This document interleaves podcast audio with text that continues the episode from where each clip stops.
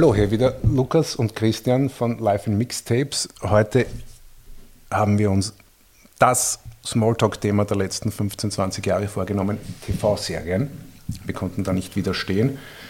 So wie fast jeder lieben wir das mhm. und schauen gerne Fernsehserien. Und heute haben wir dazu einen Mixtape erstellt über die Fernsehgeschichte der letzten 20, 25, vielleicht sogar 30 Jahre.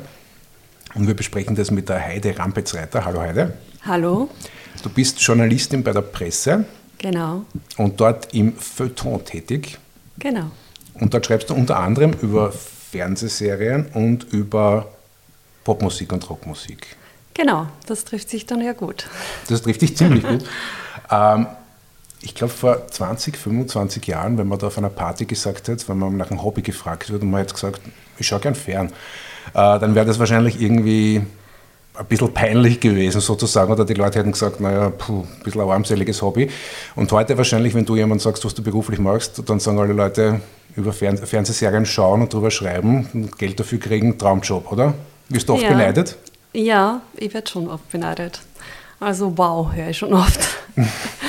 Aber ich glaube, die Leute haben ein bisschen eine falsche Vorstellung davon, wie das ist. Ähm, ich sitze jetzt nicht in der Redaktion und schaue mir stundenweise irgendwie Serien an, äh, sondern ich mache ganz viel in meiner Freizeit. Das ist halt das, wie es, glaube ich, im Berufsleben uns allen ein bisschen geht, ähm, die Vermischung von Freizeit und vom Beruf. Also äh, du kannst jetzt nicht Arbeitsstunden schreiben, sozusagen, wenn du dir jetzt eine neue Staffel anschaust, über die du dann schon was schreiben wirst? Jein, jein. Also ich habe einfach nicht die Zeit, mir da jetzt ähm, eine ganze Staffel in der Arbeitszeit anzuschauen. Es kommt immer darauf an, was das ist und wie wichtig das ist, ob das in der Arbeitszeit geht. Ich habe zum Beispiel ähm, Game of Thrones, hatte einen Episodenblog mhm. und ich muss dazu sagen, ich habe den ersten im deutschen Sprachraum gehabt. Ähm, bin ein bisschen stolz drauf. Und das habe ich schon immer in der Arbeitszeit geschaut. Da bin ich im, ähm, Sonntag auf Montag in der Nacht ist das ausgestrahlt worden und Montag in der Früh aufgestanden, gefrühstückt, habe mir Game of Thrones angeschaut und dann den Text geschrieben. Gibt es den Blog noch? Ja. Mhm. Okay. Und, und kannst äh, du noch entspannt äh, Serien schauen? Geht das noch oder hast du sofort dann irgendwie die Kritik, den Text im Kopf? Jein, also ich schaue sehr wenig eigentlich, was ich nicht irgendwie verwerte. Ob das jetzt Jahre später in einem Streaming-Tipp ist oder halt direkt eine Kritik. Ähm, es kommt darauf an, wie groß der Text ist und wie, ähm, ob ich mir da jetzt Notizen mache oder, oder nicht. Ähm, und klar, man schaut das irgendwie ein bisschen professioneller. Man schaut sich an, wie, wie ist die Struktur, wie ist das im Vergleich ähm, wie sind die Schauspieler, wer macht das, wo, wo ist der noch beteiligt, ähm, was für ähm, gesellschaftliche Aussage hat das. Also ein bisschen ents weniger entspannt wahrscheinlich. Und ich muss halt viel schauen, was ich jetzt vielleicht von mir aus nicht unbedingt ähm, sofort schauen würde oder überhaupt nicht schauen würde. Aber Gott sei Dank ist das Angebot momentan eh so groß, dass da sehr wenig dabei ist, was, mhm. was mich wenig reizt. Okay, du musst dich nicht zwingen, jetzt irgendwas zu sehen, damit du dann irgendwie halt Kritik schreiben kannst. Nein, im Normalfall nicht. Mhm. Ja. Ja, ich habe jetzt da eigentlich ein bisschen ein Problem gehabt, weil als großer Game of Thrones-Fan habe ich natürlich auch die Nachfolgeserie House of the Dragon äh, mir angeschaut, eine Kritik geschrieben, eine ziemlich große und habe es dann irgendwie nicht übers Herz gebracht, dass ich das gleich weiterschaue und gleich fertig schaue. Das liegt irgendwie noch am Arbeitsstapel der To-Be-Seen-Sachen. Nicht übers Herz gebracht? Ja. Wieso? Ja. Ähm, einerseits, weil mich, glaube ich, Staffel 8 so enttäuscht hat, mhm. ähm, dass ich nachhaltig davon irgendwie geschädigt, geschädigt bin. Und zweitens ähm, hat die, die Serie ja ganz stark den Fokus ähm, auf diese politischen Kämpfe, auf den, eben den Kampf um den Thron, die mich in der Serie jetzt nicht als allererstes interessiert haben. Und diese ganzen Nebenstränge, die, die kleinen Geschichten, die Game of Thrones so großartig gemacht haben, haben die viel weniger. Mhm. Also schon ein bisschen gemacht sozusagen. Oder, oder man merkt irgendwie, man möchte irgendwie dieses Franchise weiterführen und, und es ist nicht unbedingt mehr so inspiriert wie, wie Game of Thrones, oder? Ja, auf jeden Fall. Also mhm. es ist weniger, gesehen, ja. weniger kreativ. Ähm, es hat auch weniger lose Enden. Es ist wahrscheinlich auch weniger verwirrend. Mhm. Franchise-Melken irgendwie. Fangen wir mal mit, mit dem Anfang der, der Fernsehleidenschaft an beim Thema, womit hat es eigentlich begonnen, das Fernsehen oder das gute Fernsehen, ist mir sofort Twin Peaks eingefallen. Also so hat es bei mir begonnen, die Leidenschaft. Und äh, ich finde auch immer noch ganz toll den Soundtrack von, von dieser Serie. Und da hören wir uns jetzt mal ein Stück davon an.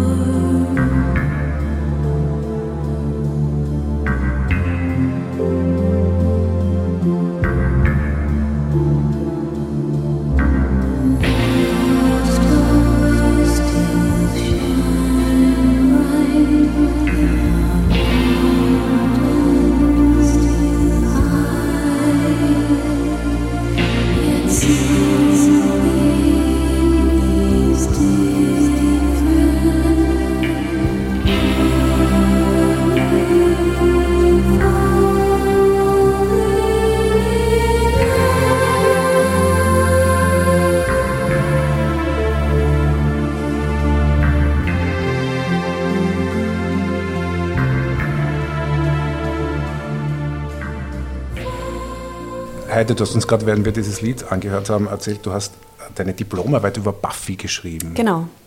Was schreibt man da? ich habe ein Thema gesucht, über das ich wirklich viel schreiben kann. Und äh, über Buffy habe ich, ähm, habe ich wirklich, wirklich viel schreiben können. Was war der exakte Titel der Arbeit? Ähm, der ist irgendwie wahnsinnig kompliziert. Ähm, Buffy im Band der Dämonen, Reading Buffy the Vampire Slayer ähm, zwischen feministischer Selbstermächtigung und irgendwelchen Fantasien. Ich weiß es nicht mehr ganz genau. Das müsst ihr jetzt nachschauen. Und in welchem Fach war das? Publizistik? In Publizistik. Mhm. Ganz okay die, ankommen. Die Konklusion im Endeffekt? Ähm, ja, wir haben hier gerade über, über sozusagen die ersten Qualitätsserien gesprochen und Twin Peaks gehört da natürlich dazu, aber ich finde auch Buffy gehört dazu. Buffy ist ähm, ist, ist sehr eigenständig. Das ist ähm, Joss Whedon äh, hat es konzipiert, hat es geschrieben, hat ganz viel, äh, bei ganz vielen Folgen Regie geführt und der ist jetzt ein bisschen aus, ähm, aus der Gnade gefallen in Hollywood. Da hat es Vorwürfe gegeben, dass er übergriffig war und ähm, dass die Stimmung am Set toxisch war. Das hat leider ähm, Buffy auch geschadet.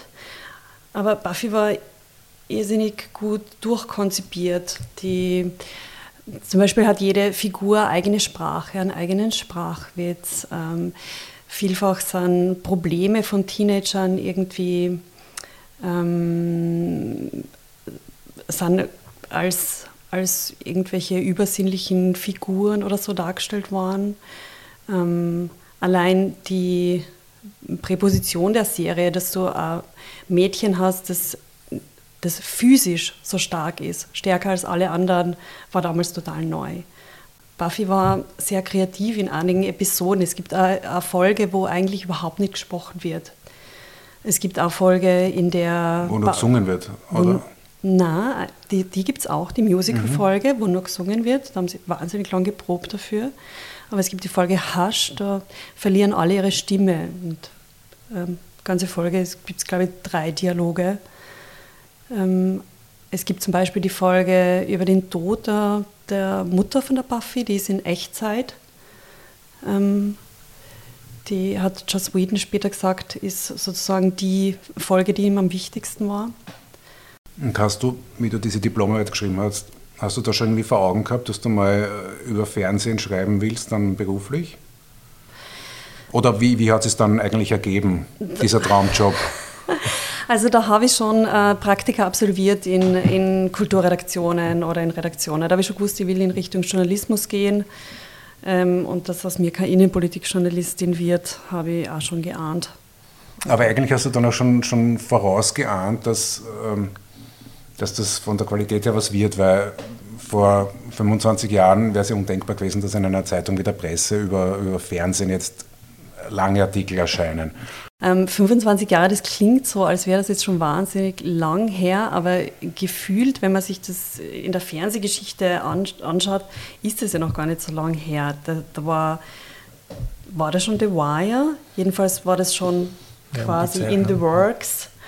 Ähm, naja, Sopranos, das war ja wir, kurz wir, später oder. Sopranos oder weiß ich zufällig. Also wir haben gerade nachgesehen, äh, Buffy hat 97 begonnen und, und Sopranos hat 1999 begonnen. Ja. Genau. Und da, da sind wir eh schon drinnen dann im, im, im Golden Age of, of, of TV sozusagen. Mhm. Also in, diesen, äh, in dieser Phase, wo dann auf einmal ein, ein unglaublicher Qualitätsschub war bei den Serien. Was glaubst du, warum war das so? Ich habe ein bisschen versucht nachzulesen, was die, was die Gründe sind. Es liegt irgendwie, äh, das hat teilweise so Network-interne Gründe. Ich glaube, dass das ähm, ganz viel zu tun hat auch mit dem, mit HBO und mit dem ähm, Siegeszug von HBO, weil du als Abosender nicht angewiesen bist ständig auf Zuschauerzahlen. Du hast dadurch mehr Freiheit, kannst dir Experimente erlauben, wie eben ein, ähm, wie hat das geheißen, diese Gefängnisserie damals, die vor, vor äh, The Wire war. Ähm, die Oz, glaube ich, oder? Die Oz, mhm. ja. Eben dann Sopranos, The Wire.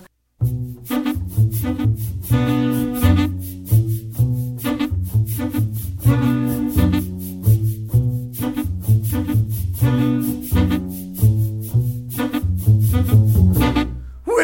walk through the garden, you gotta watch your back. Well, I beg your pardon. Walk the straight and narrow track. If you walk with Jesus, He's gonna save your soul. You gotta keep the devil way down in the hole. He's got the fire and the fury at his command. Well, you don't have to worry if you hold on to Jesus' hand. We'll all be safe from Satan when the thunder rolls. We just gotta keep the devil way down in the hole. Also gute Fernsehserien gab es immer. Es gab ja, keine Ahnung, es gab schon Star Trek, ja, die ja erste gute Fernsehserie war, die ja wahnsinnig viel Fernsehserien nach sich gezogen hat. Es gab in den 90ern äh, Akte X und Emergency Room, ähm, die, die zumindest in den ersten Staffeln auch wirklich gut waren. Friends oder 21 Jump Street, 21 Jump Street. Aber gerade überlegt wird, das sind alles Serien, die als einzelne Serie funktionieren. Also wirklich ein Storytelling, ein längeres, ist dann schon was, was dann quasi erst entsteht, so mit Sopranos. Oder ist das. Also, dass es die äh, ganze Serie äh, wie ein Roman ist. Ja, genau, ja, ja. ja. Ja, der große Romanvergleich ist ja immer Balzac und The Wire, oder? Dass da ein Gesellschaftsporträt entworfen wird, dass ähm, eine Stadt porträtiert wird und verschiedenste Branchen. Ähm, sollen wir The Wire ein bisschen erklären? Ja, ich glaube schon, weil ich, ich, ich weiß nicht, also ich kenne es und ich liebe es und ich kenne auch viele Leute, die es lieben, aber ich, so richtig bekannt weiß ich gar nicht, ob es bei uns ist. Also es spielt in Baltimore. Ne? Es das spielt in Baltimore, ja. das ist äh, ganz zentral, glaube ich, äh, dass es in Baltimore spielt, weil das heißt immer, dass dort die Mordrate so hoch ist. Ähm, es spielt ähm, zum großen Teil in Polizeikreisen und zum anderen großen Teil in, in Drogenhändlerkreisen, die natürlich natürliche Widersacher sind. Dann hatte ich auch das Gefühl, dass in jeder Staffel genau. eine Institution irgendwie äh, noch einmal besonders beleuchtet wird. Genau, also einmal die, das Schulsystem, mhm. einmal die Medien, einmal das Polizsystem mhm. und ähnlich wie bei den Sopranos. Also es gibt dann keine Guten und Bösen, eigentlich sind alle ein bisschen böse. Aber und alle ein bisschen gut. Also man, Genau. man versteht, wieso die Drogen dealen, welche Perspektiven die haben. Genau, Ähm, jeder, jeder macht, was er, was er muss und jeder hat seinen eigenen Drang sozusagen und jeder spielt irgendwie sein Spiel, aber es sind jetzt nicht die, die Polizisten die Guten und die Drogenhändler die Bösen. Ne? Oder es sind sogar eigentlich besonders, äh, besonders schillernde Figuren, sind eigentlich eher von der bösen Seite. Ja? Also der, Ja. Omar Little, genau. Omar Little, genau. Omar Little, ein äh, schwuler Drogendealer, der andere Drogendealer ausraubt. Zum Schluss auch schon, nein, ich will nicht spoilern. Hey, Spoiler! da ich sehr Also wir gelitten müssen am uns Schluss. jetzt eine Spo das Spoilerpolitik festlegen. Machen wir, machen wir Spoiler generell nicht. Ähm, also ich bin jetzt keine Feindin von Spoilern, Aber aber, ich würde jetzt sagen, wie, es mit, äh, wie Oma Littles Leben verläuft, würde ich nicht Okay. verraten. Ich würde nicht verraten, wie Game of Thrones Warum bist ausgeht. du keine, keine Feindin von Spoilern? Gibt es sehr Lustigerweise, es gibt, es gibt A, es gibt eine Untersuchung, wonach, ähm, wonach Menschen das eigentlich mehr genießen, wenn sie wissen, wie die Geschichte ausgeht, weil sie sich besser entspannen können. Und das äh, kenne ich von mir selber auch. Wenn mir etwas zu sehr aufregt, dann lies ich kurz im Internet nach, äh, wie das weitergeht. Weil es spannend bleibt, wie es gemacht wird oder wie man da hinkommt im Genau. Endeffekt. Ne? Genau. Und ich sage immer, die Romeo und Julia weiß auch jeder, wie es ausgeht. Oder Hamlet und die Leute gehen trotzdem ins Burgtheater. California, here we come, right back where we started from. A pedal to the floor, thinking of the war. Gotta get us to the show. California, here we come, right back where we started from. California.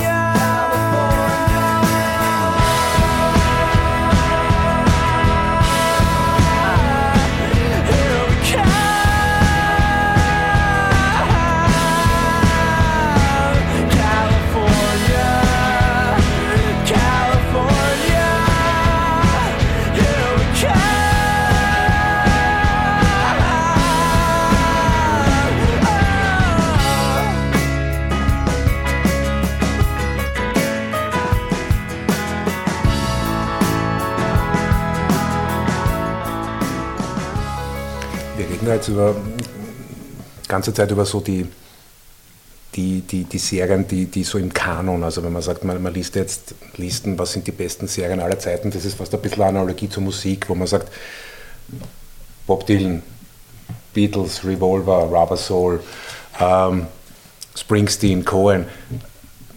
Ich, ich habe ein bisschen das Gefühl, also so wie bei dieser Musik kann man auch sagen, naja, die, die, die allergrößte Zeit der Pop- und Rockgeschichte ist vielleicht schon vorbei oder die, die größten Meisterwerke sind geschaffen.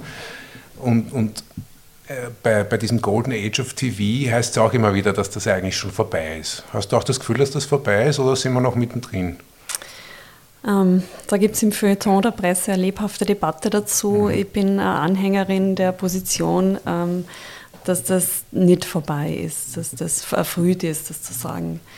Ähm, ich glaube, es gibt, ähm, es gibt halt das Phänomen des Lagerfeuers nicht mehr so. Es gibt jetzt momentan ähm, keine, beziehungsweise ganz, ganz wenige große Serien, auf, denen sie, auf die sich viele Leute einigen, wie eben das Game of Thrones war, das wirklich viele Leute zur gleichen Zeit geschaut haben.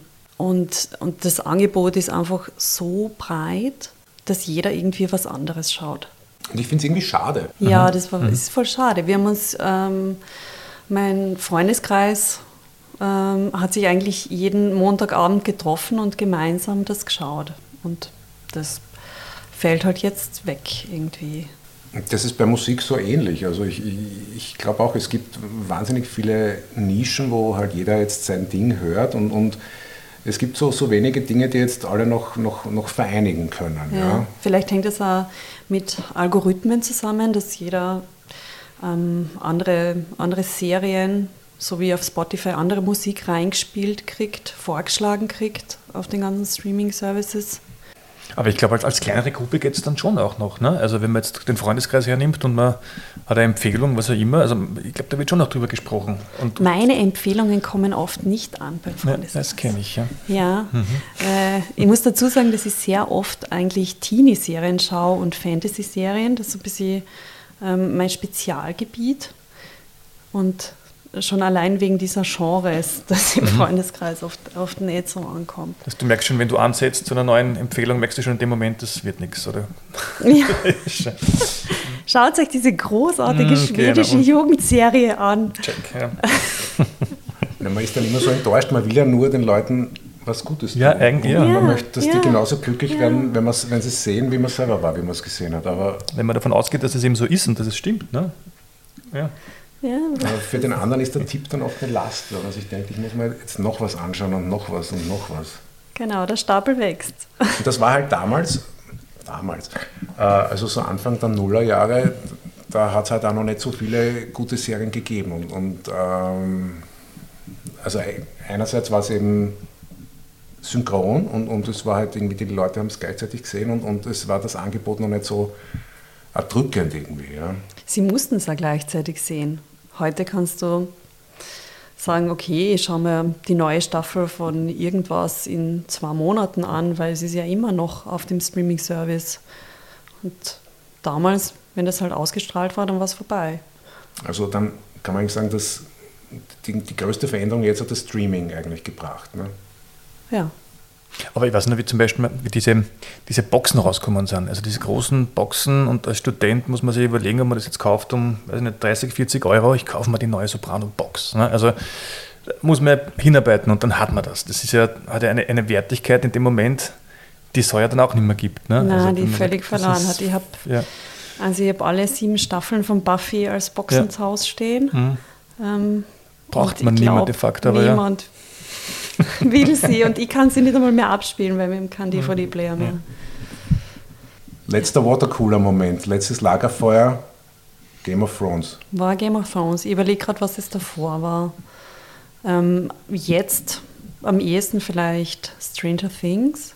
Also wenn wir jetzt noch ein Lied aus einem Watercooler-Moment spielen oder aus einem Lagerfeuer-Moment, wäre es was von Stranger Things. Ja.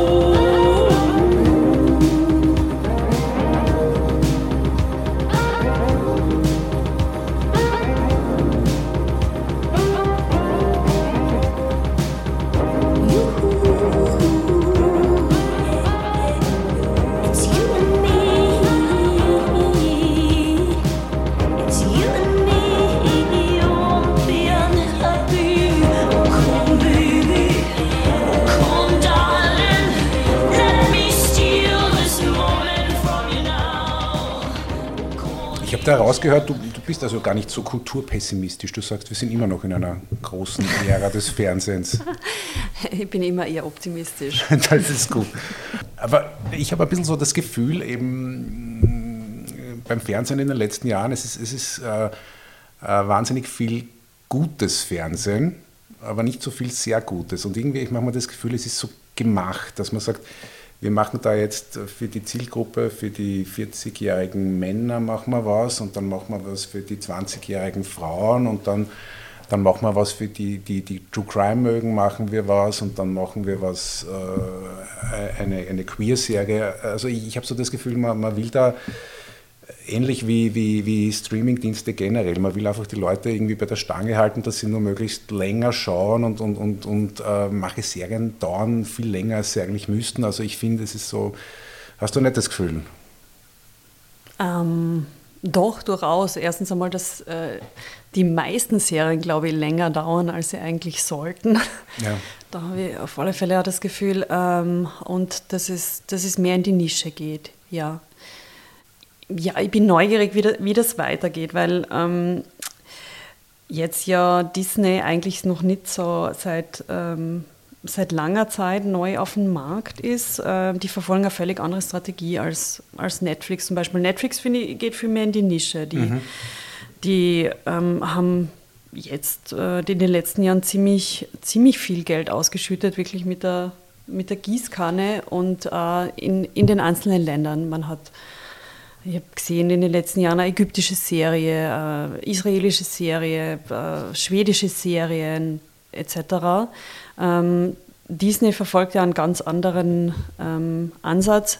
Die haben halt diese großen Franchises, die haben diese Tentpoles quasi, machen die, das, das, das Zeltstangenstrategie nennt man das bei den, ähm, im Filmbereich jedenfalls. Ähm, das- die haben das- wenige Produktionen und Marvel die und- und- schütten sie wahnsinnig viel Geld rein. Also Marvel-Serien, Superhelden-Serien oder Genau, Mhm. genau. Ja. wo man sagt, da, da gibt es eh schon eine, eine unglaubliche Menge an Leuten, die sich das, für das interessieren und deswegen werden die das sowieso schauen, oder? Genau, eingebautes Publikum nennt man das. Man geht davon aus, dass eben ein Star Wars-Fan zu jedem neuen Star Wars-Film ins Kino geht. Deswegen produzieren wir die, bis, bis sich das halt einfach nicht mehr ausrechnet, bis Kosten-Nutzen-Rechnung nicht mehr aufgeht. Und genauso machen die das am Streaming-Service, am Seriensektor. Man hat äh, zum Beispiel beim, beim Marvel hat man Spidey, das ist wirklich für Kindergarten, Volksschulkinder Spider-Man schon. Die züchtet man quasi heran, bis sie dann zu den erwachsenen Spider-Man-Fans werden.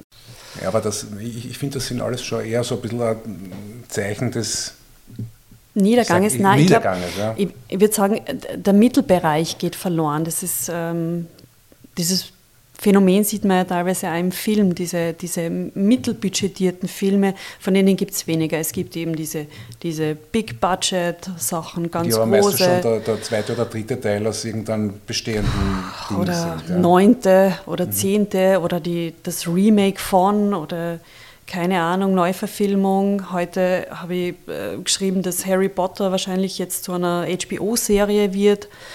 Ähm, das hat man und man halt hat die kleineren Produktionen, die die ähm, Networks halt nicht viel Geld kosten, aber das ähm, Publikum bei der Stange halten, das Nischenpublikum. So Mittelproduktionen sehe ich zum Beispiel bei Disney wenig. Ähm, und Netflix baut das halt jetzt irgendwie auf auch. Die, die versuchen, glaube ich, eigene Franchises aufzubauen mit der ganzen Bridgerton-Geschichte, ähm, mit, mit Stranger Things, das glaube ich auch irgendwie einen Ableger kriegt. Was ist Bridgerton? Äh, Bridgerton. Bridgerton ist ähm, ein Phänomen. Das ist äh, Jane Austen-mäßige Liebesgeschichte, Heirats. Äh, also es geht um den Heiratsmarkt im, in der Jane Austen-Ära. Die, Bridgerton, die Bridgertons sind eine, sind eine äh, Familie mit, glaube ich, pff, sieben oder acht Geschwistern und die gilt es unter die Haube zu kriegen. Und da hat man schon einmal schön sieben oder acht Staffeln, wo jeweils ein Geschwisterteil im Mittelpunkt steht und dann gibt es eine möglichst dramatische Liebesgeschichte. Total, hat äh, historisch überhaupt nicht akkurat, äh, funktioniert aber wunderbar. Also die erste Staffel habe ich nicht mögen, die zweite habe ich geliebt. Und du hast auch gesagt, wir sollen auf das Mixtape ein Lied nehmen von Bridgerton. Und das ist jetzt eine Barockversion von Dancing on My Own. Oh ja. Und Super das- Nummer, ist, super Version. ist das, ist das so, so ein Twist oder eine Idee, die sich durch die ganze Serie durchzieht? Ja, das sind immer ja, wieder ja, Poplieder, die auf, auf Genau. Kammerorchester Genau. Von 1800 gespielt sind. Ja, wenn sie da ihre komischen Tänze vollführen mit den in, in weißen Handschuhen, äh, wo sie sich kaum berühren, dann hört man eigentlich äh, Pop oder Rock aus den 80er, 90ern. Dann hören wir uns das jetzt an, aber hören wir uns das Original, was, was, hören wir uns zuerst das Original an und dann die Bridgerton-Version oder umgekehrt? Du darfst aussuchen. Also bei Dancing on My Own geht das Original immer, oder? Ja, aber als erstes oder als zweites? Hm, das ist jetzt vielleicht unfair der Bridgerton-Version gegenüber, aber Original als erstes.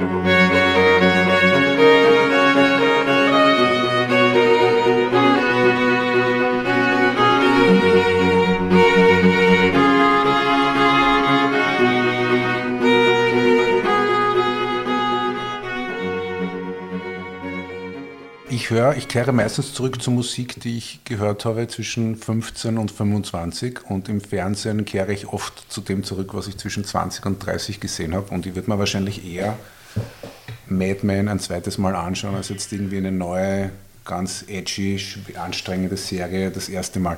Das heißt, ich bin da schon ein bisschen ähm, Arriviert. na, arriviert, Gemütlich geworden. Na, faul geworden, ja. Was, was hat man da in den letzten Jahren verpasst? Was, was, was, oder geht es dir glaub- auch so, äh, dass du dich manchmal schon ein bisschen mehr überwinden musst? Ich glaube, äh, das, was du gesagt hast mit anstrengend, das ist ein ganz großer Punkt. Dass man eben zu, immer zu dem greift, was, was man schon kennt, weil, die, weil man die anderen Sachen als zu anstrengend empfindet. Was man verpasst hat in den letzten, wie vielen Jahren? 15. Das ist ein langer Zeitraum. Naja, Moment, ich habe äh, seit zehn Jahren äh, Kinder und da ist mein Serienkonsum dramatisch eingebrochen, äh, weil mir irgendwie die Ru- Wegen, wegen anstrengend, weil Na, da weil mir die Power ruhigen Abend, fehlt. die Power fehlt, genau. Und, und äh, das kriege ich schon noch einige Sachen mit, aber, aber weniger. Ja? Also ich, ich könnte jetzt ähm, nicht so viel jetzt äh, erzählen über die letzten fünf Jahre des Fernsehens. Also ich sehe da jetzt oft besten, Jahresbestenlisten und, und wo ich da vor, vor zehn Jahren alles gekannt habe, kenne ich jetzt manchmal nur ein oder zwei Serien. Ja, das liegt äh, vielleicht nicht nur an dir, sondern auch daran, dass das, dass das eben breiter gestreut ist, was wir vorher gesprochen haben. Dass es eben viel mehr Serien gibt, dass also es ist nicht so, dass ich bei diesen besten Listen dann, dann alle gesehen habe. Als Fernsehkritikerin, das, das geht sich nicht aus. Ähm, was du verpasst hast in den letzten Jahren. Hm. Ähm, einerseits die Serie Heartstopper. Ähm, da geht es um ähm, zwei Schüler einer reinen Knabenschule in England, die sich ineinander verlieben. Und das ist wirklich, wirklich süß. Das ist wahnsinnig sensibel, wahnsinnig äh, entzückend gemacht. Äh, ich bin sicher nicht das Zielpublikum für diese Serie. Ähm, und dann gibt es noch auch eine queere Liebesgeschichte, ähm, die schwedische Serie Young Royals, die ich sehr liebe und wo es darum geht, dass sich der schwedische Prinz in einen Schulkollegen verliebt. Also ähnliches Thema, sind aber völlig unterschiedlich. Spielt das in der Jetztzeit, Young Royals, oder Beides spielt in der Jetztzeit. Ähm, Heartstopper war ein Riesenerfolg. Ähm, Young Royals hat eine ganz äh, vehemente Fanschaft, äh, wir haben mitgekriegt. Ähm, beides läuft auf Netflix. Das habe ich gesehen, was im vergangenen Jahr sehr gut war, war The Bear. Hat einen super Soundtrack übrigens. Ähm, die Serie handelt von einem Spitzenkoch in äh, Chicago, der nach dem Suizid seines Bruders dessen äh, Sandwich-Restaurant übernimmt. Ich habe die Serie auch begonnen letzten Sommer, aber mir war es dann irgendwie zu hektisch in dieser Küche. Ja, also ich, fand, genau. ich, ich war Es irgendwie ist- es ist angespannt, als ich es gesehen habe. Ja. Ja, Mhm. ja. Ähm, kriegt jetzt eine zweite Staffel. Ja. Das Hardstopper, was du erwähnt hast, ich war da kurz in einer, kürzlich in einer Buchhandlung und da habe ich Malbücher Genau. gesehen. Genau. Ist das das von dieser Serie? Malbücher kann ich mir fast nicht vorstellen, aber es basiert auf einem Graphic Novel. Ähm, Wo die ersten zwei Bände schon erschienen sind, es ist jetzt ähm, der zweite Band verfilmt worden, ich glaube sogar auf zwei Staffeln. Ich denke, im Frühsommer dürfte er rauskommen. Du hast ein Lied von Hardstopper dir auch gewünscht? Alaska. Ja.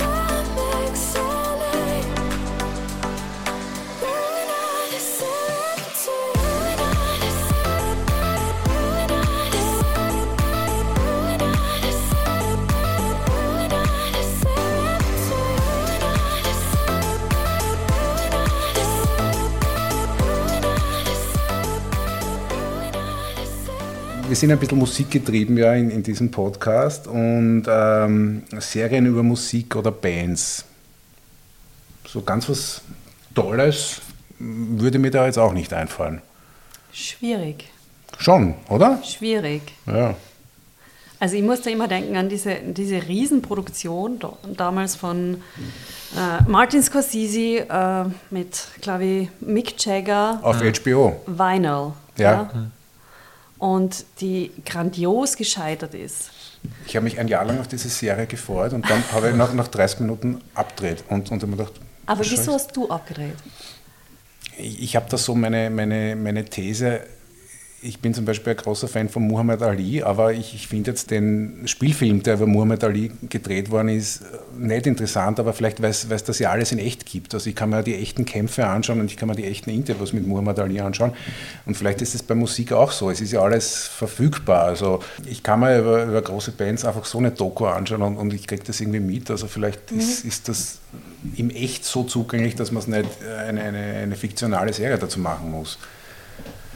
Ja, also spannende These. Also mir war Vinyl einfach zu testosteronschwanger irgendwie.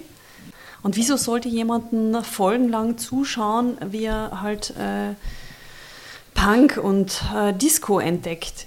Ja, ähm, das fand ich, nicht, fand ich nicht interessant genug irgendwie. Die Figur, die Hauptfigur fand ich nicht äh, irgendwie sympathisch, dass ich mir das anschaue und da die, die Geschichte nicht. Ich glaube, jetzt äh, ganz erfolgreich gestartet auf ähm, Amazon ist ja Daisy Jones and the Six. Mm, Das ist ganz neu momentan. Das ist so, ähm, so meine 70er-Jahre-Band, ne? so angelehnt an, an, an Fleetwood Mac, also Band mit, mit Männern und Frauen und, und, und wahrscheinlich auch geht es da um die Beziehungsdynamiken. Mhm. Also Worum geht es da? äh, es, es geht nicht nur ums Musikbusiness, sondern es geht um wer mit wem. Und Ja, es ist vielleicht die, die Musik ist vielleicht zu stark, dass sie dann andere Stories überlagern würde und, und ist es daher vielleicht auch gar nicht notwendig, über sowas Serien zu machen. Ne? Aber ich finde es auch andererseits ist auch, oder kann es auch passieren, zum Beispiel jetzt beim Film, äh, war das Johnny Cash, glaube ich, ne? äh, wo man die Musik kennt und dann geht es eigentlich um seine Drogensucht und Alkoholsucht und das weiß man halt auch schon. Also entweder, Aber ich finde, ich find, ähm, der Johnny Cash-Film, wie heißt er nochmal? Walk the Line. Walk, the Line, Line, ja, ja. Walk the Line ist doch einfach absolut eine Liebesgeschichte. eine Liebesgeschichte. Ja. Ja, aber ich habe mir dann immer gedacht, warum, warum braucht man dann generell, warum nimmt man dann den Johnny Cash? Also Ja, das stimmt. eine gute Liebesgeschichte kann die Weil- Geschichte weil man von einen guten irgendwem Soundtrack sein. hat. Weil man einen guten Soundtrack hat. Automatisch. Ge- Eingebauter guter Soundtrack. Aber dann reicht nur oft irgendwie, schaue ich mir vielleicht eine Doku an über Johnny Cash und die Liebesgeschichte schaue ich mir halt über einen anderen an. Also Witzigerweise finde ich ja, das ist, ein, das ist ein Musikfilm oder ein Film über einen Musiker, der wahnsinnig gut funktioniert. ja, Andere funktionieren äh, Ja, weit ja, schlechter. das ist schwierig, Und glaub ja, ich glaube, ein Problem ist auch, wieso sollte man äh, irgendeinen britischen Filmschauspieler anschauen, der einen ähm, der eine Ikone aus dem Musikbusiness spielt und der dann auftritt. Eben, das wäre dann meine These, weil das Ja. gibt es ja eh. Ja? Ja. Also, Das ist ja eigentlich dann B-Liga.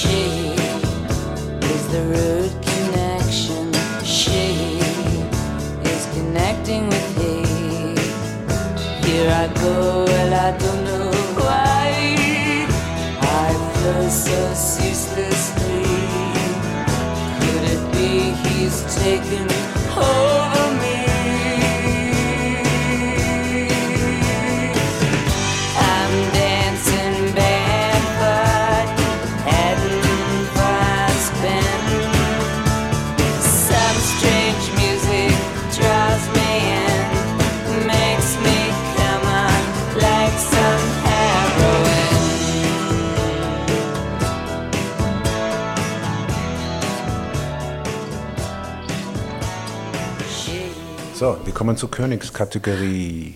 Listen. Ich Die besten liebe Listen. Listen. Das wusste ich nicht, aber ich dachte es mir. Ja, Leute, die Fernsehserien mögen, mögen meistens Listen. Ähm, wir haben fünf Kategorien. Die besten Dramaserien all time, die besten Comedy-Serien all time, Österreich und der Rest des deutschsprachigen Raums, die Top 3 der letzten äh, der 2020er Jahre und die Top 5 Soundtracks oder Musical Moments. Wir beginnen mit, äh, sind, sind deine, deine ersten drei äh, Dinge, hast du da eine, intern eine Reihung oder sind die dann gleichberechtigt?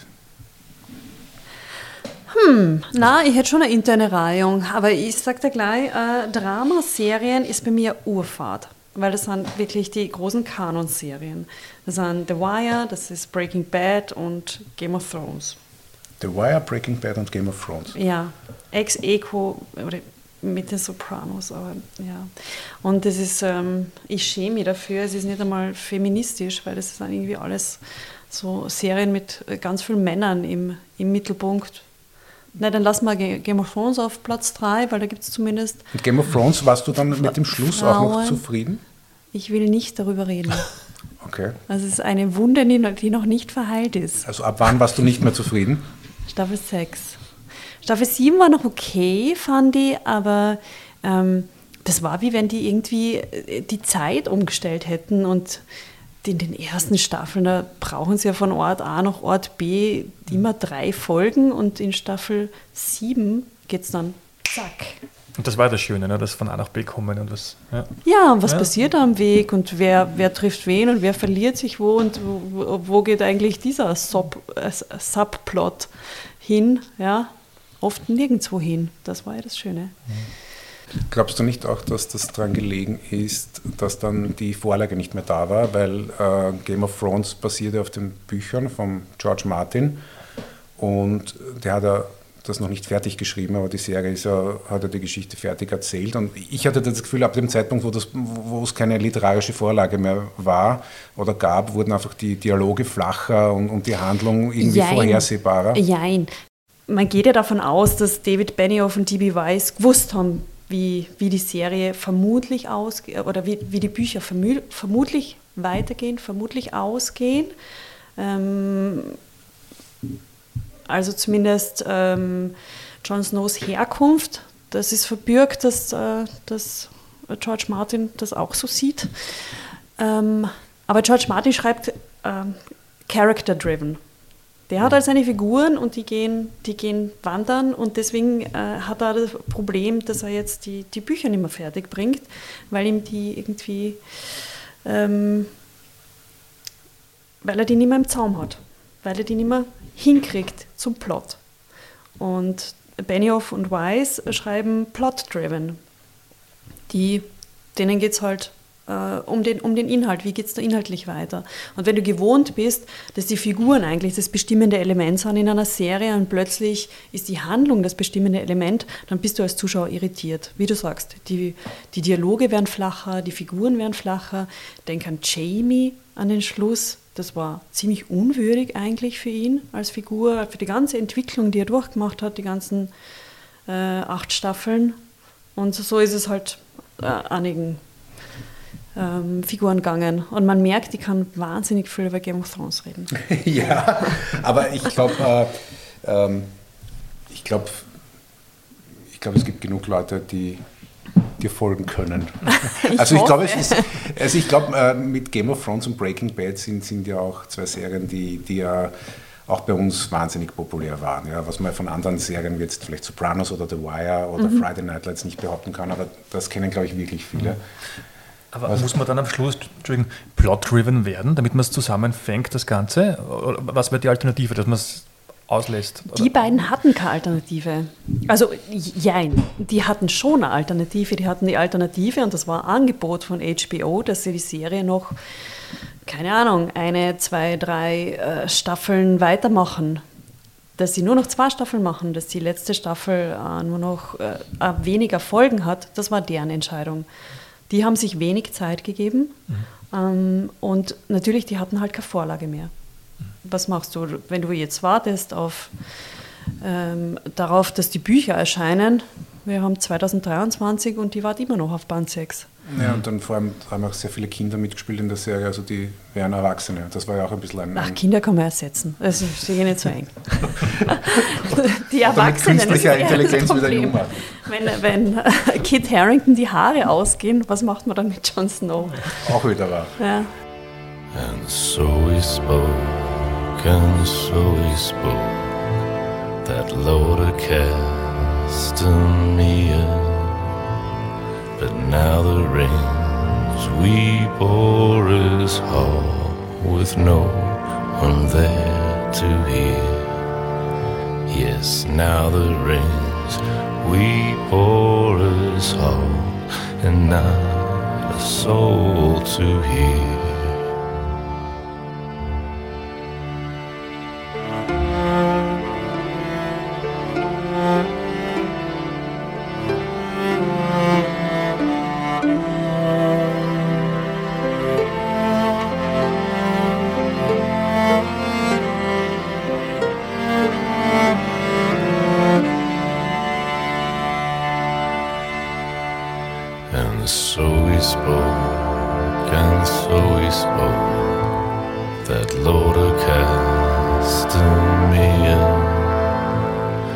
now the rains weep o'er us whole with no one there to hear. Yes, now the rains weep. Ich habe mich entschieden, aber ohne Wertung, äh, für Six Feet Under, äh, weil es mein erster Zugang war zu, zu Serien. Äh, eben das als Four Blocks oder Four Blocks, vier, vier Blocks, weiß nicht genau, wie es wirklich äh, genannt wird. Und Dear Fair haben wir noch gar nicht genannt. Das hat mir ah, gut ja. gefallen. Auch äh, musikalisch. Ich habe damals auch mitbekommen, dass das viele kritisieren, aber ich finde am am Ende dieses, dieses irgendwie, es, es funktioniert ja nicht mit der Familie, aber es muss auch irgendwie nicht sein. Also man kommt ja doch auf eine Art zusammen dann. Ne? Also da gibt es diese eine Szene, wo am Schluss dann, glaube ich, äh, die Tochter heiratet und, und er ist nicht bei der Hochzeit und wird irgendwie per WhatsApp oder so zugeschalten dann. Ist er im, glaub, im Gefängnis, im Krankenhaus? Er ist nicht dabei jedenfalls. Und das, das, das, das, das, das, das Ende gefällt mir, weil es irgendwie äh, mit Krampf wird versucht, die Familie irgendwie zusammenzuführen und das geht halt nicht und dann, ist es halt nicht der Fall, aber trotzdem passt es dann für alle und das, das hat mir irgendwie, Das klingt nach einem eher offenen Ende. es ist ein offenes Ende, aber Ja. ja, mit einem Hakerl äh, irgendwie versehen. Also Ja. sie, sie schaffen es, also positiv und das hat mich damals irgendwie sehr beeindruckt, dieser Schluss. Ja. Dann haben wir bisher noch keine Überschneidungen. Ich habe auch drei neue Top 3. Ich habe die Sopranos, ähm, ich habe Mad Men und ich habe Lost, also auch eine Serie, die, ähm, die zum Schluss ein bisschen ausfranst, aber das macht mir nichts, weil ich denke mal, es muss der Schluss gar nicht, es muss ja nicht immer der Schluss das Beste sein. Also der, der Weg war schön. Ja. Also ich kenne viele Leute, die, die haben diese Serie immer bewertet auf IMDb mit 10 Punkten und nach der letzten Folge haben sie dann das sofort rückgängig gemacht und 0 Punkte vergeben. Aber das macht nichts. Es war, das war schön und ich freue mich schon, wenn ich das mit meinen Töchtern ein zweites Mal schauen kann. Also schön, dass du das so sehen kannst. Die sollten wir das vielleicht, äh, die vielleicht als Vorbild nehmen. Na, so ein guter Schluss ist, ist finde ich, äh, überbewertet. Also bei Lost, was finde ich so schön, da, da gab es ja während die Serien rausgekommen sind schon ein eigenes Wikipedia, also Lostpedia hat das geheißen, und da ist immer eine Serie ausgestrahlt worden und dann am nächsten Tag gab es schon 100 Theorien, ob jetzt der Umstand, dass jetzt da im Hintergrund auf dem Fernsehtisch ein Buch liegt, was das jetzt da bedeuten könnte und so weiter. Also das, das war damals, äh, Ja. das war damals wahnsinnig spannend, da wirklich live dabei zu sein. Da, da frage ich mich, wo sind die ganzen Lost-Spin-Offs? das frage Das ist doch auch. eigentlich ein gefundenes Fressen für Nein, ein Network. Ich glaube, es gab auch vor, vor ein paar Jahren gab es die Diskussion, ob man das wieder anleiert, das Spin-off oder das Remake, aber noch nicht, aber wahrscheinlich wird es das irgendwann mal geben, Mhm. nehme ich mal an, weil es ja doch eine starke Marke ist und, glaube ich, ziemlich erfolgreich war. Mhm. I spoke about wings.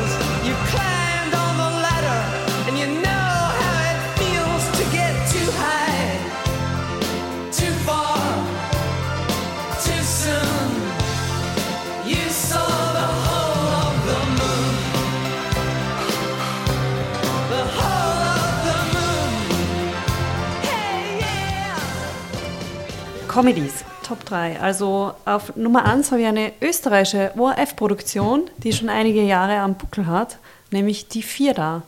Es ist Satire, aber ich glaube, das kann man schon unter Comedy verbuchen. Und so ungefähr das ist eine der, der kreativsten und mutigsten Sachen im ORF, die, die ich je gesehen habe. Und immer noch zehre ich davon. Ja? Wenn ähm, gewisse Polizskandale sind, kann Die ich Burgenland-Serie ist legendär, oder? Glaube ich, diese Folge mit dem. Kärnten 3, Kärnten, ja.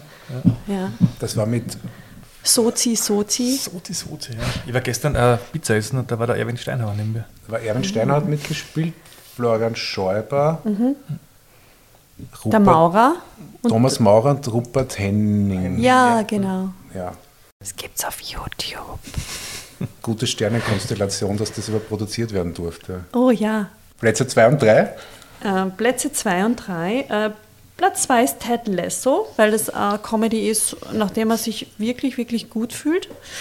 Und Platz 3 ähm, kann ich bitte ex eco machen: Fleabag und The Marvelous Mrs. Maisel. Ich habe da nur einen hingeschrieben, weil ich auch nicht so der Comedy-Schauer bin. Ich habe da die Folge oder die, die, die Serie Louis von C.K. Lewis. Ui, der geht nimmer. Ui. Der geht nicht mehr. Na. Ui, müssen wir das canceln. Ja, der Nein, ist. aber, aber das ist natürlich, äh, kann man das, die Kunst Ich habe überlegt, kann man, kann, man, kann, man das, kann man das sagen? Das, äh, da, da ist man in einer anderen Podcast-Folge, würde ich sagen. Ich weiß. Ah, dann muss ich das überdenken auf alle Fälle und dann ziehe das zu mir zurück. Louis hat es bei mir nicht in die Top 3 geschafft. Hast du Das überlegt? das Hast du überlegt, oder wie? Ja, das Ja. wäre bei mir Platz 4. Ist nämlich schon eine gute Serie. Ähm, äh, aber bei mir in den Top 3 ist äh, South Park. Schaue ich zwar schon jahrelang nicht mehr, aber hat mir ein paar Jahre lang unglaublichen Spaß gemacht. Dann die englische Version von The Office, die ja auch schon 20 Jahre im Buckel hat, mit der Ricky Gervais berühmt wurde.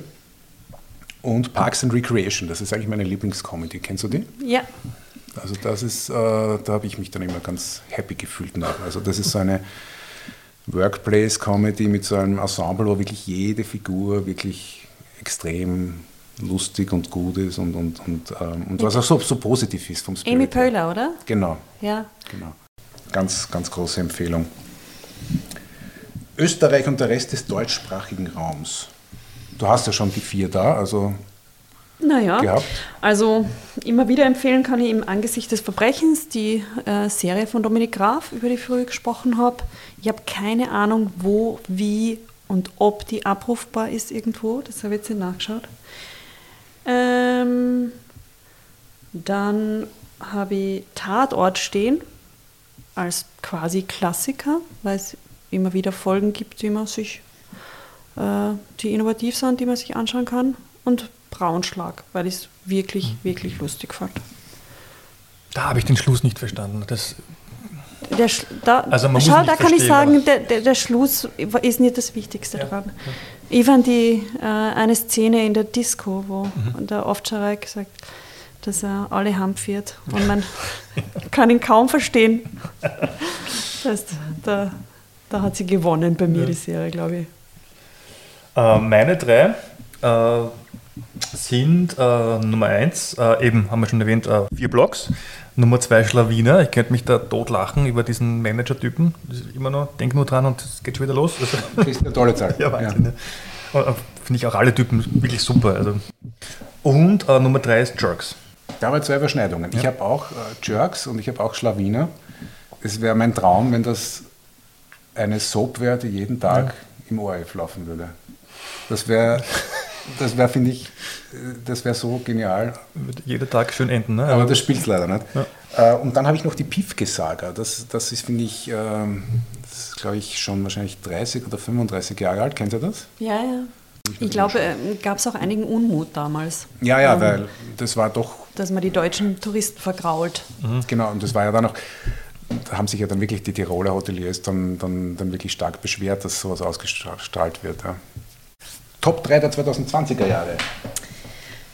Jetzt kann ich endlich wieder meinen Young Royals-Tipp äh, abgeben. Die Serie liebe ich wirklich, ähm, weil die, ähm, ich finde die visueller total spannend.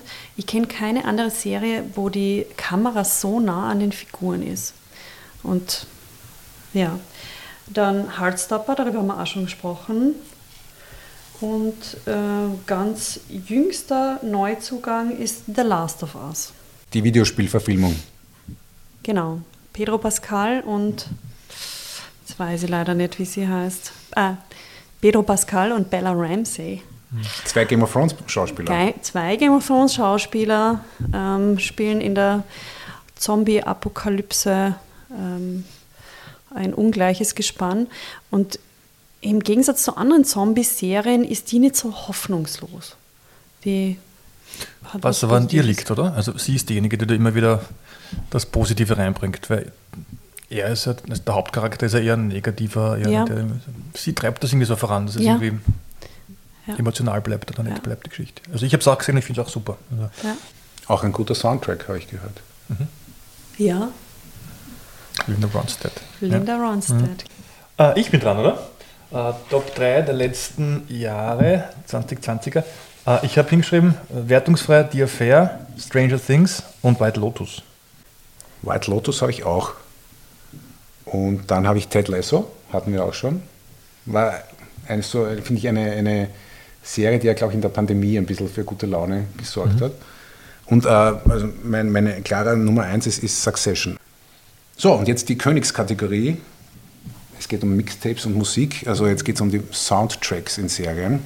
Oh, gerade bei dem Punkt habe ich mir keine Liste aufgeschrieben, sondern nur eine wilde Ansammlung an Ideen. Ja, das ist auch gut. Also, ähm, The Bear wäre dabei. Erstens aktuell. Ähm, zweitens, wenn eine Serie New Noise von Refused ähm, am Soundtrack hat, dann hat sie gewonnen bei mir. Can I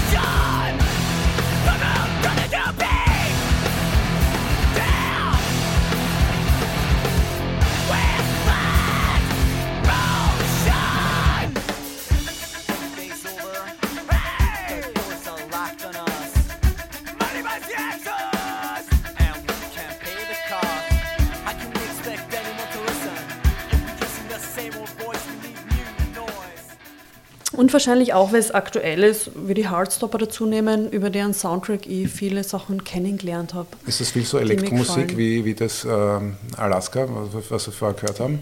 Ähm, viele Singer-Songwriter, viele, viele Frauen, äh, viele queere Musiker, mh, eher die sanftere Schiene. Es gibt ähm, ein paar elektronische Sachen, aber die meisten Sachen sind ein bisschen sanfter. Ja, ich habe da keine ganze Liste von Liedern zu, zu einzelnen Serien, aber ich habe zwei Momente mir überlegt, wo, wo Musik mich gepackt hat bei Serien und das war bei, bei Oh, Mad das ist ja Men. noch viel besser. Dieser Moment, wo er, wo er von den Beatles uh, Tomorrow Never Knows auflegt, wo er im Büro ist und wieder irgendwas verzapft hat, was furchtbar ist. Dann nimmt er sich ein, ein, ein Hemd, ne, zieht das alte aus, nimmt sich ein neues Hemd so in die Richtung und dann, dann sieht man die Plattennadel, wie sie halt quasi auf die Platte gesetzt wird und dann kommt das Lied und er legt sich auf die Couch und macht nichts mehr. Das Lied wird immer lauter.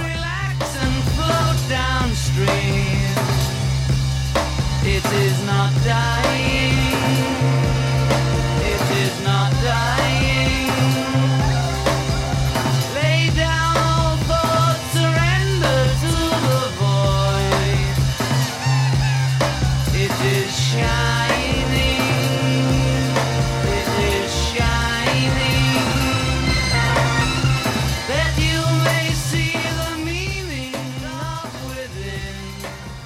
Kann ich mich auch erinnern, aber ich habe da, Das hat mich irgendwie.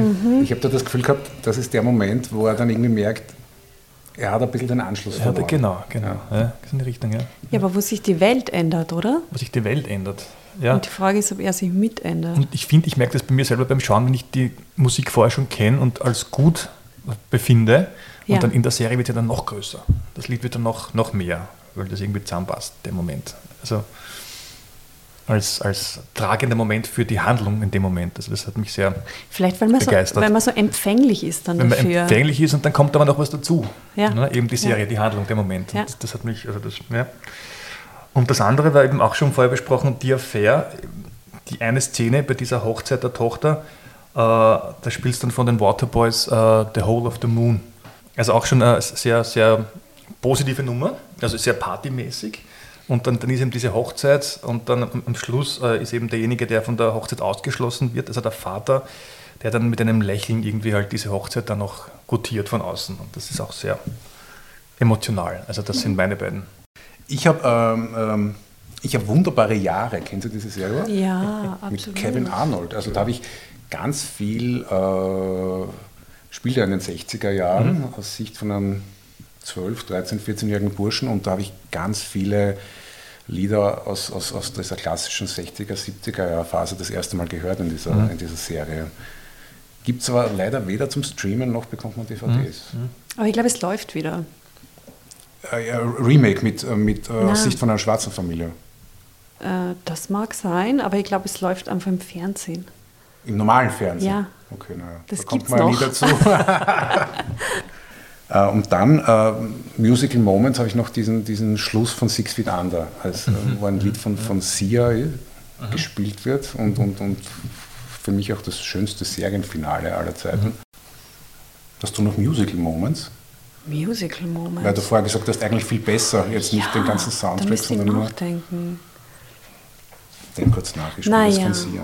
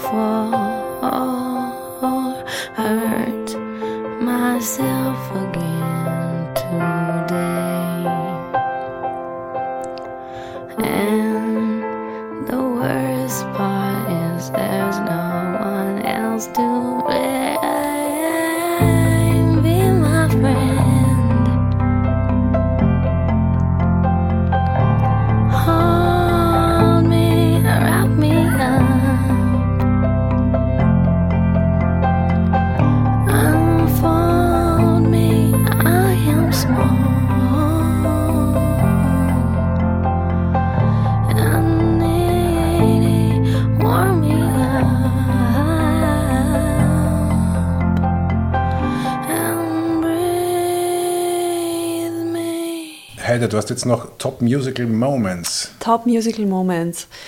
Ähm, mir sind noch drei eingefallen. Erstens One Tree Hill, habe ich eh genannt, hat einen super Soundtrack für Indie, für Rock, für ähm, Singer-Songwriter und es gibt eine Szene, in der sich die großen Liebenden ähm, dieser Serie äh, finden und dabei wird gespielt Heartbeats von José González. Die fand ich eine wunderbare Szene. Ähm, aus Everwood.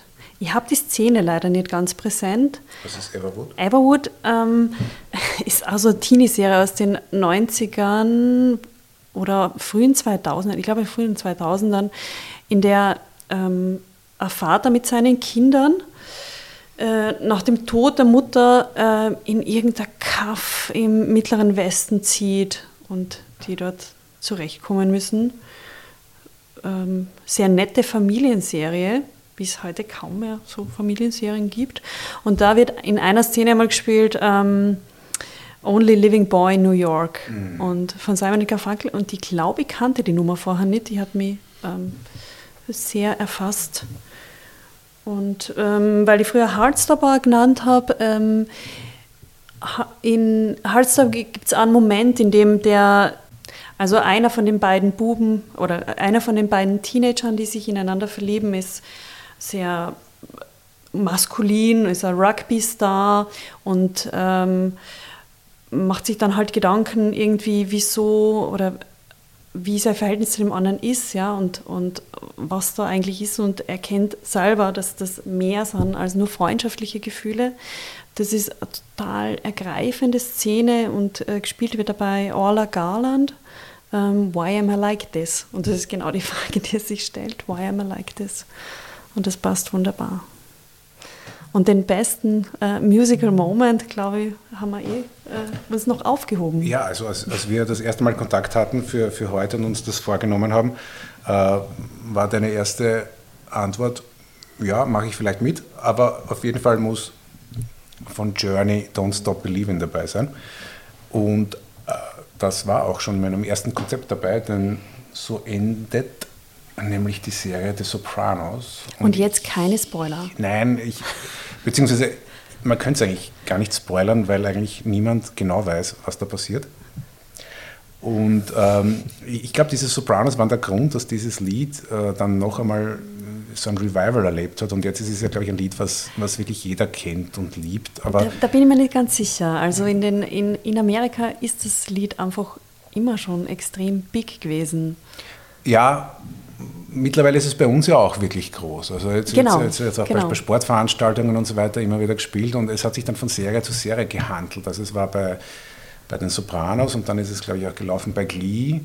Äh, es ist dann Oh, auch ja. gesungen worden und, und, und so ist es irgendwie auch so ein, ein, ein Stück äh, geworden, was man immer wieder ganz gut einsetzen kann, um, um Gefühle zu verstärken.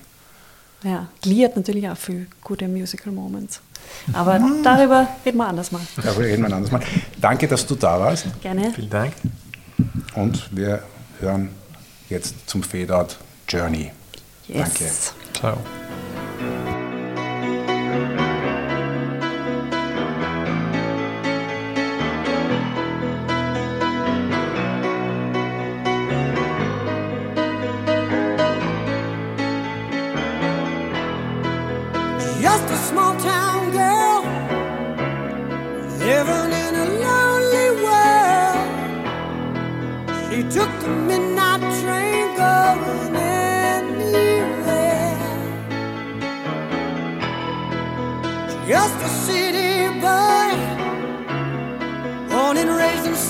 He took the midnight train going anywhere.